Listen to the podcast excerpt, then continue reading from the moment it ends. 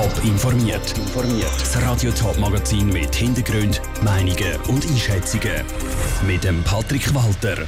Was die SVP nach mehreren Jahren Abstinenz im Winterthurer Stadtrat will verändern und wie so eine Verwaltung von einem Winterthurer Wohnquartier ein Autoverbot ausspricht, das sind zwei von den Themen im Top informiert. Es ist ein Doppelangriff. Mit dem Thomas Wolf und der Maria Wegelin schickt die SVP Winterthur gerade zwei Kandidaten ins Rennen um einen Sitz im Winterthurer Stadtrat. Zuletzt ist die Partei im Jahr 2018 durch Josef Liesibach im Stadtrat vertreten. Seit seiner Abwahl ist es ruhig geworden um die Partei. Bei den letzten zwei Ersatzwahlen ist sie nicht antreten. Nächstes Jahr wird die SVP aber angreifen. Joel Erle. Sie Parteipräsidentin, er Fraktionschef im Gemeinderat. Mit Maria Wegelin und dem Thomas Wolf schickt SVP Winterthur zwei zentrale Parteifiguren ins Rennen. Ein Duo, das sich ergänzt, ist die Stadtratskandidatin Maria Wegelin überzeugt. Wir stellen natürlich eine super Alternative dar. Der Thomas Wolf ist ein Gewerbler, hat ein eigenes Unternehmen. Ich habe einen Doktortitel, bin eine Frau, ist vielleicht auch mal ein Pluspunkt. Ja, doch, ich glaube schon, dass wir jetzt auch mit den ganzen Corona-Massnahmen, wo ja die SVP da klar ein Gegenpol ist, dass wir da eine Chance haben. Die Sicherheit in der Stadt Winterthur verbessern, den Verkehr besser lösen und das Schulsystem neu interpretieren. Das sind nur ein paar Punkte, die Maria Wegelin im Stadtrat durchsetzen will. Auch ihrem Partnerkandidaten Thomas Wolf ist es wichtig, dass sich die Verkehrs- und die Umweltpolitik der Stadt Winterthur verändert.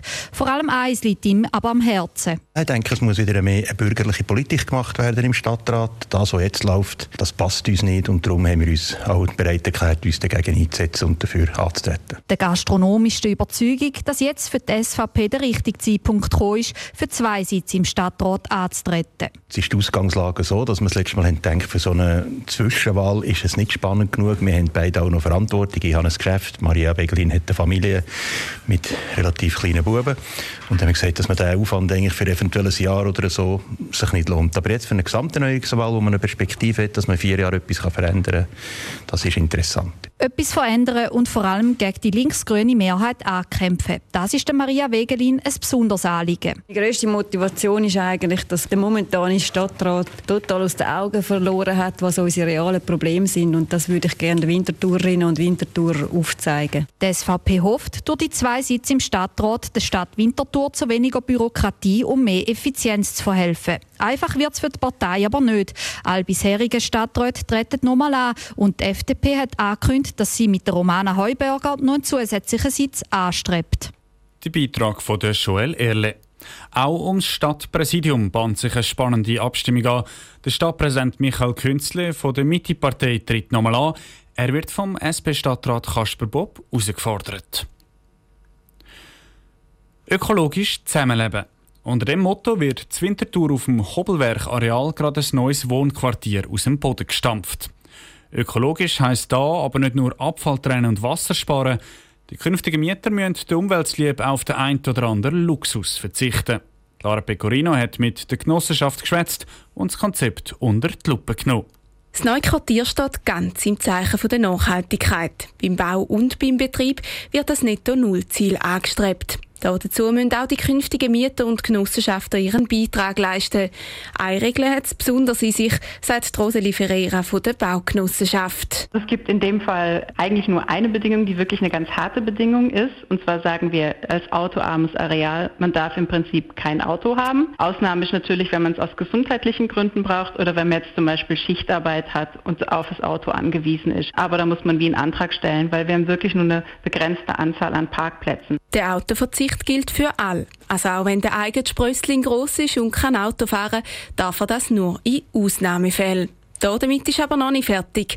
Auch beim Wohnraum gibt es Einschränkungen. Es geht da wirklich auch um den Wohnflächenverbrauch und aus unserer Sicht geht es zum Beispiel nicht, dass zwei Personen auf einer viereinhalb Zimmer Wohnung leben. Also weil der Wohnflächenverbrauch auch ein ökologischer Faktor ist. Das heißt, wenn man sich zum Beispiel auf eine viereinhalb Zimmer Wohnung bewirbt, dann müssen es mindestens drei Personen sein. Außerdem achtet die Genossenschaft auch darauf, dass es bei den Bewohnern eine vielfältige Durchmischung gibt.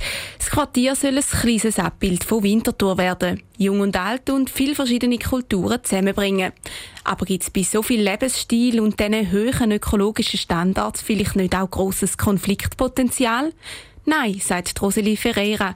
Gröbere Kretz gäbe es nicht. Also der Klassiker an Konflikten ist zum Beispiel, dass Jugendliche sich am Abend treffen wollen und dann festen und Lärm machen und Leute, die früh raus müssen, das zum Beispiel dann nicht so toll finden. Aber Konflikte, weil jetzt manche Personen nachhaltiger sind und andere nicht, die gibt es bei uns so nicht. Und das ist auch nicht die Erwartung. Also wir schreiben niemandem vor vegetarische Ernährung oder sonst irgendwas.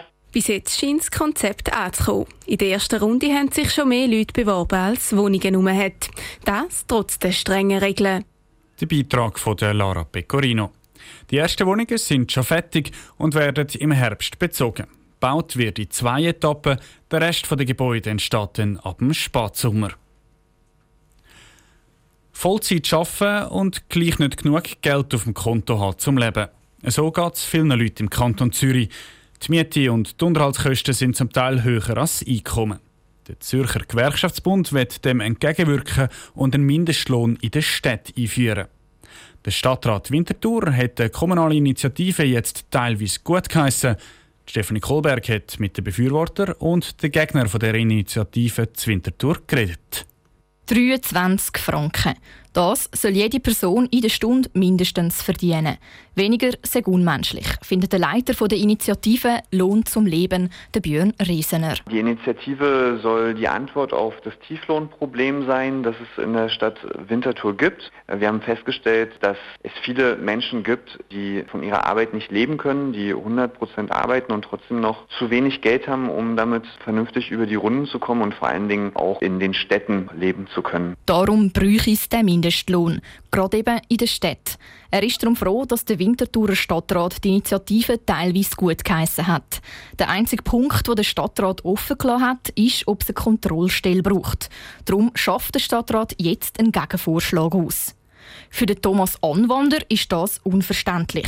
Er ist der Präsident der Handelskammer und Arbeitgebervereinigung Winterthur. Es gäbe eine lange Sozialpartnerschaft in der Schweiz, die die Löhne regelt.